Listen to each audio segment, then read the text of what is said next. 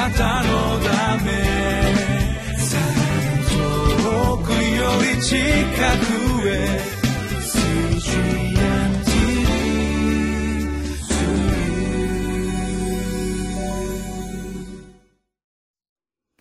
皆さんこんにちは。ニューオープ東京の加藤伊作です。今日は2月の11日。聖書箇所はマルコの福音書。14章1節から11節。イエスをメシアとして認めた愛の油注ぎと題してメッセージをさせていただきます。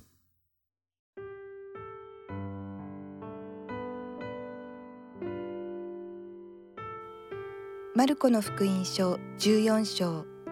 1節から11節。さて杉越の祭りと種なしパンの祝いが2日後に迫っていたので祭司長立法学者たちはどうしたらイエスを騙して捕らえ殺すことができるだろうかと懸命であった。彼らは祭りの間はいけない。民衆の騒ぎが起こるといけないからと話していた。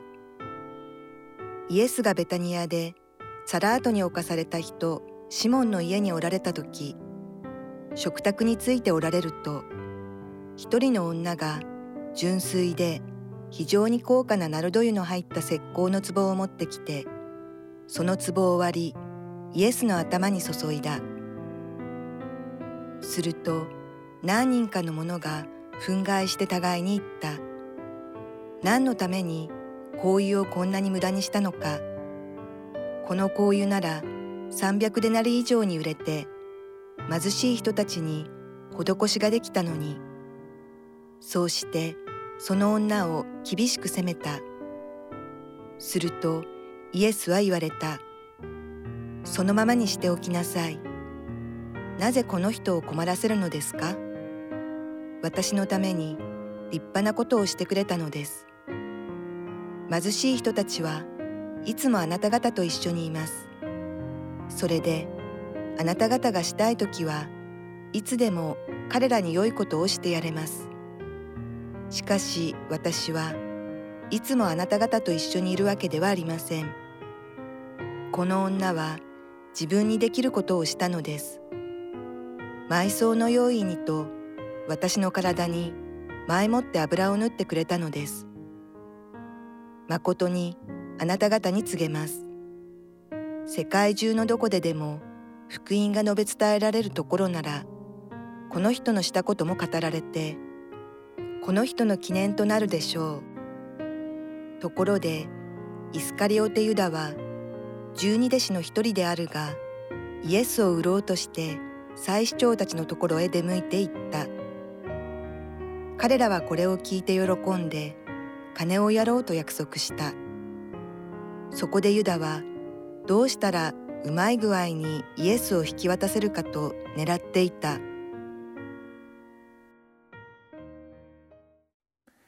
え今日の聖書箇所ですけれどもここはイエス様の埋葬を用意した女の話が出てきます。この女の話に入る前にですねちょうどこの水越の祭りの前2日前って聖書に書いてありましたけれどもその時にこのイエスを裏切ろうとしていた、またイエスに対してですね、悪い策略を考えていた立法学者、それから祭司長たちが、え、どのようにイエス様を捉え、騙し、そして殺すことができるよできるだろうかと、こう、懸命になっていたというふうに書いてある箇所が出てきます。まあ彼らもですね、神様に仕える人たち、そして、えー、神様愛すると言いながらも、彼らのやっていたことは全く正反対のことでしたね。イエスを神のことを認めることのできなかった彼らは、このイエスをどうにかして葬り去ろう、殺そうと、愛を語りながらですね、考えていたこと、心の中で考えたことは殺人だったわけです。そのような悪い考えを持っていた人たちが、どうしよう、どのようにこのイエス様を捉えようかと、えー、いろいろ密かにですね、えー、打ち合わせをします。二節彼らは祭りの間はいけない。民衆の騒ぎが起こるといけないから。当時エルサレムにはですね、5万5千人の人々が住んでいたというふうに言われています。そしてここにはですね、巡礼者として12万人ぐらいの人がですね、来るわけですから、この祭りの間っていうのはですね、普段よりももう3倍、4倍に膨れ上がる、えー、約20万人行く、届くような、そのような勢いの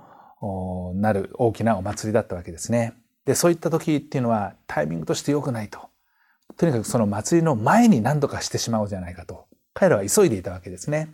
そして、えー、民主の騒ぎっていうのもですね、まあ、確かに過去にはエルサレムでもこう民主の騒ぎが起きて、えー、反逆者が、反乱が起きてですね、まあ、3000人のユダヤ人たちが、えー、犠牲になったということもありましたから、なんとかこの祭りの間だけは避けようと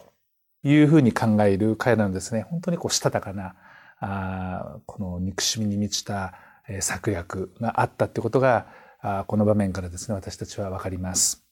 さて、イエス様はですね、ベタニア、つまりエルサレムの近くの村ですけれども、そこに、えサラートに侵された人、シモンの家におられたというふうに書いてありますね。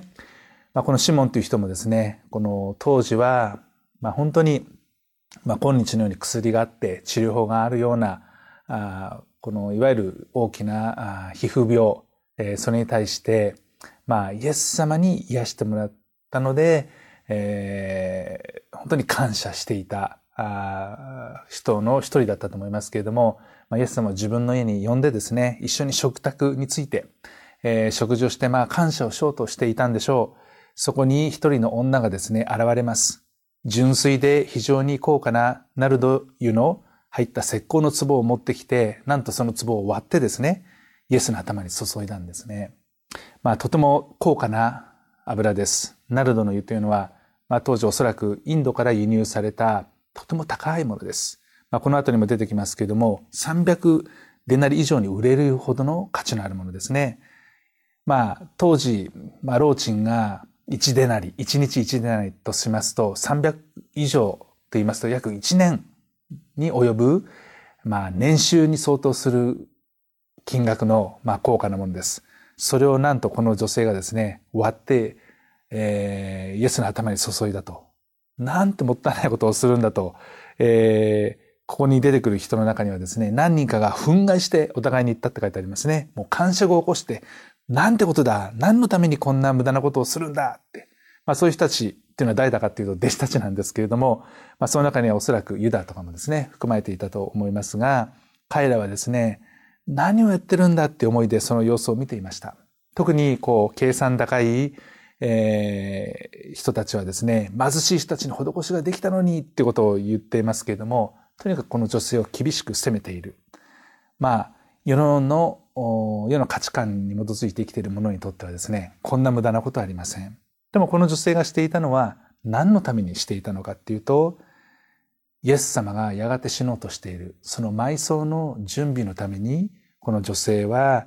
えー、頭に油を注ぐ。これは王様の認職の時にですね、する行為ですけれども、王であるイエス様、そして救いにしたるイエス様を象徴した行為を、この女性はしています。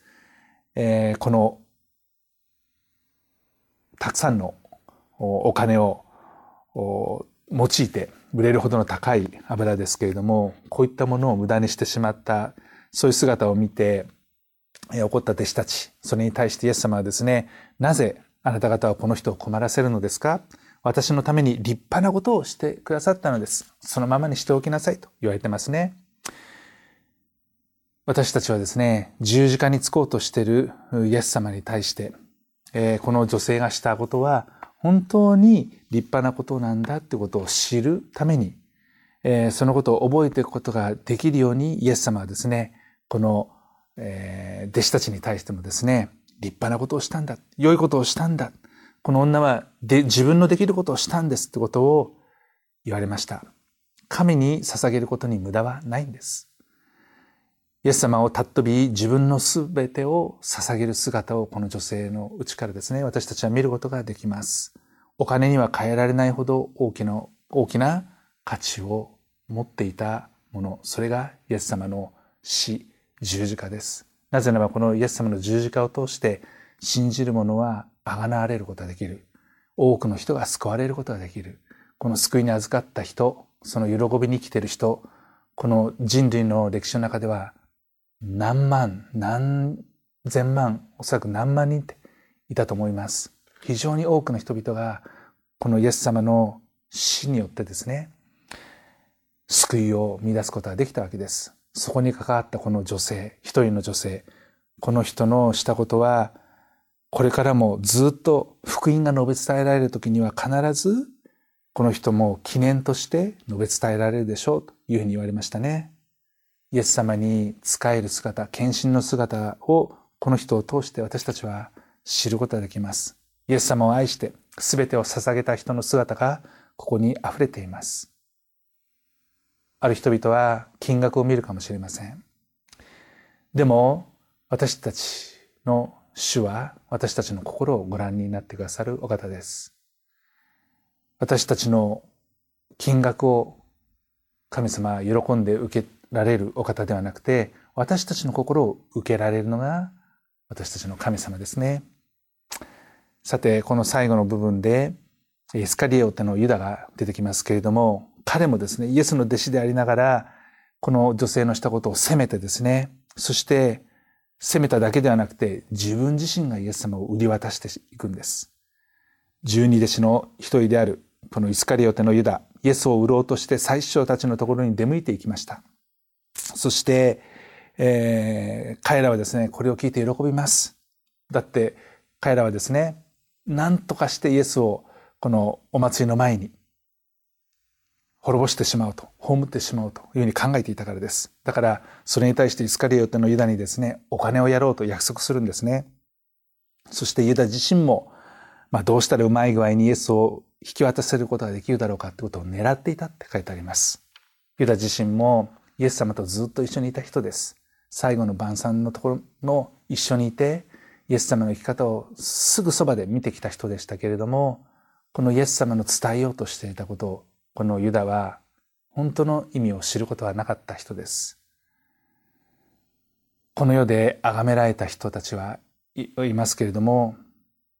その反面この世で蔑まれた人たちもいます。私たちはどちらの人になりたいでしょうか？ユダのようにこの表面的な金銭的なところだけを見てその価値観によって生きるようなものではなくて本当に私たちは心から主に献身するものとして生きていくこの一人の女性のような生き方をですねぜひしていけたらなというふうに思います。